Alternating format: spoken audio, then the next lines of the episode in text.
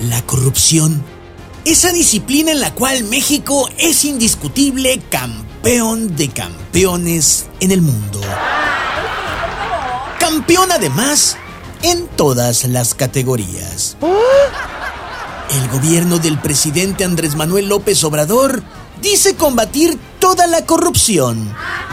Pero por lo que nos ha demostrado, para combatirla, esta corrupción tiene que estar añejada. Pues solo combate la corrupción del 2018 hacia atrás.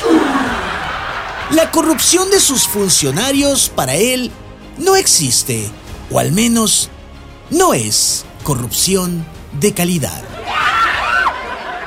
Ni Delfina Gómez, ni Manuel Bartlett, ni sus hermanos, ni Claudia Sheinbaum, ni Marcelo Ebrard, ni nadie de su gabinete puede ser acusado de corrupción.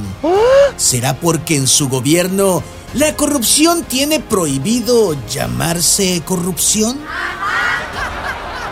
El mantra de López Obrador y su administración es no mentir, no robar y no traicionar.